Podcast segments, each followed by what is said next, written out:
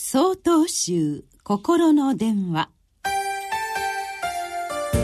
今週は「祖に帰る」と題して島根県上皇寺野津菓子さんのお話です。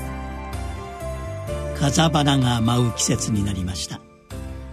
高い山には雪が積もっているかもしれません。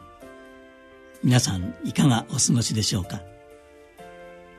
この季節になると私は雪の永平寺で過ごした日々を思い出します。12月8日お釈迦様がお悟りを開かれたことにちなみ1日から1週間座禅三昧の日々を重ねます。しかしその頃の私は痛む足と忍ぶ夜眠気に引きずられただただ時間が過ぎるのを待つばかりでした。学校の成績は役に立ちません。少しばかりの社会人としての経験も頼りにならない。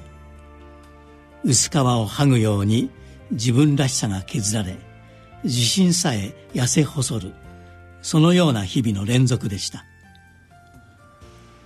そんなある日のことです。座禅中のお茶受けに里芋の田楽が供されました。その里芋のありがたかったことお腹が減っていたからではありません。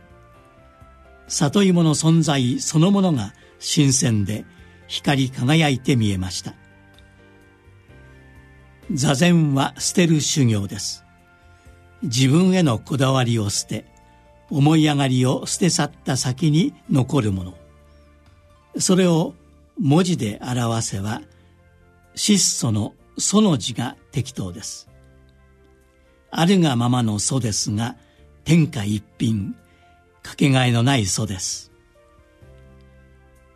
先ほどの経験はあるがままの私があるがままの里芋に出会った。ただそれだけのことです。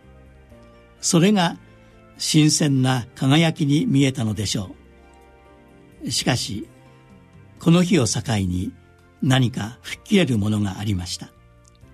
そしてそこには痛い足も自分のものいらぬ肩書きもご縁の現れそれならばありがたく付き合うしかないじゃないかと思える自分がいたのでした。いよいよ一年の締めくくり皆さんも自分へのご褒美に祖に帰る経験をされてはいかがでしょう。12月6日よりお話が変わります。